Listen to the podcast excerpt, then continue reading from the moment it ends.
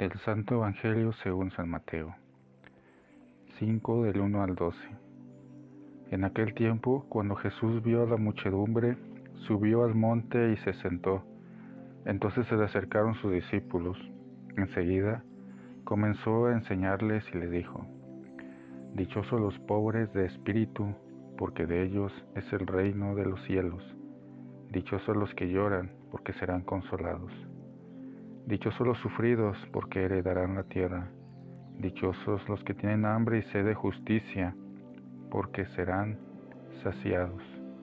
Dichosos los misericordiosos, porque obtendrán misericordia. Dichosos los limpios de corazón, porque verán a Dios.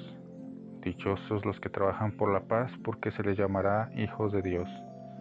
Dichosos los perseguidos por causa de la justicia, porque de ellos es el reino de los cielos. Dichosos serán ustedes cuando los injurien, los persigan y digan cosas falsas de ustedes por causa mía.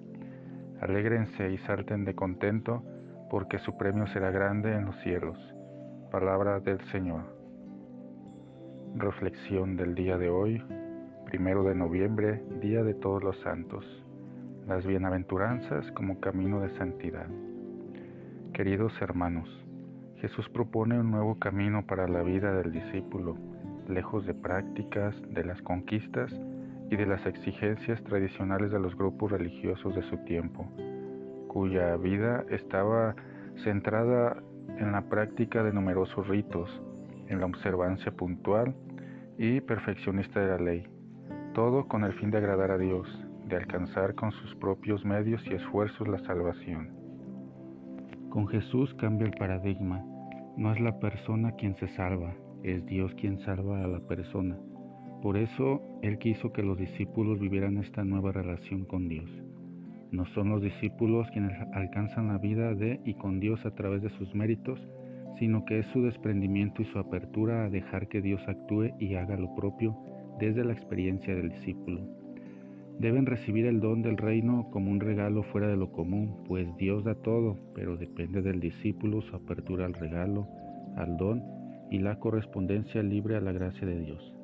Es Dios quien ama y busca primero a la persona, al discípulo. Por eso las bienaventuranzas ponen en evidencia no lo que hace la persona por Dios, sino lo que Dios hace por la persona. Es Dios quien regala, quien consuela, quien sacia el hambre, todo esto nos lleva a revisar nuestra relación con Dios y así corregir la errónea concepción de alcanzar la santidad, pues es Dios el que nos santifica y nosotros correspondemos a su iniciativa con el asentimiento y la fuerza de su espíritu.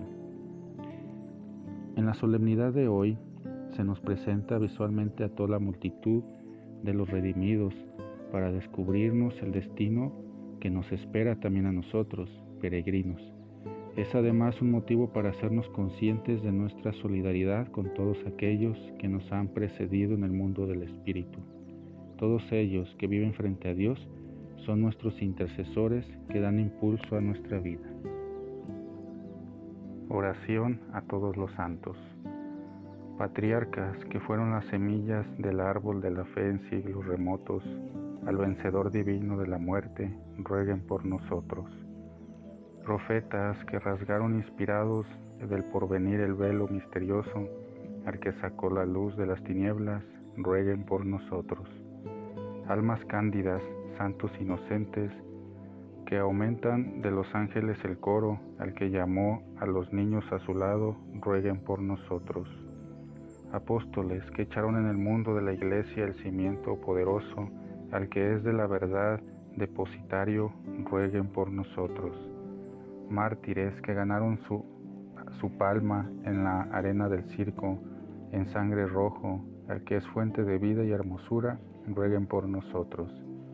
Monjes que de la vida en el combate pidieron paz al claustro silencioso, al que es iris de calma en las tormentas, rueguen por nosotros.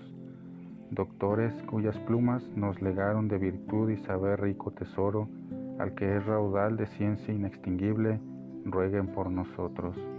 Soldados del ejército de Cristo, santas y santos todos, rueguen que perdone nuestras culpas, a aquel que vive y reina entre ustedes. Amén.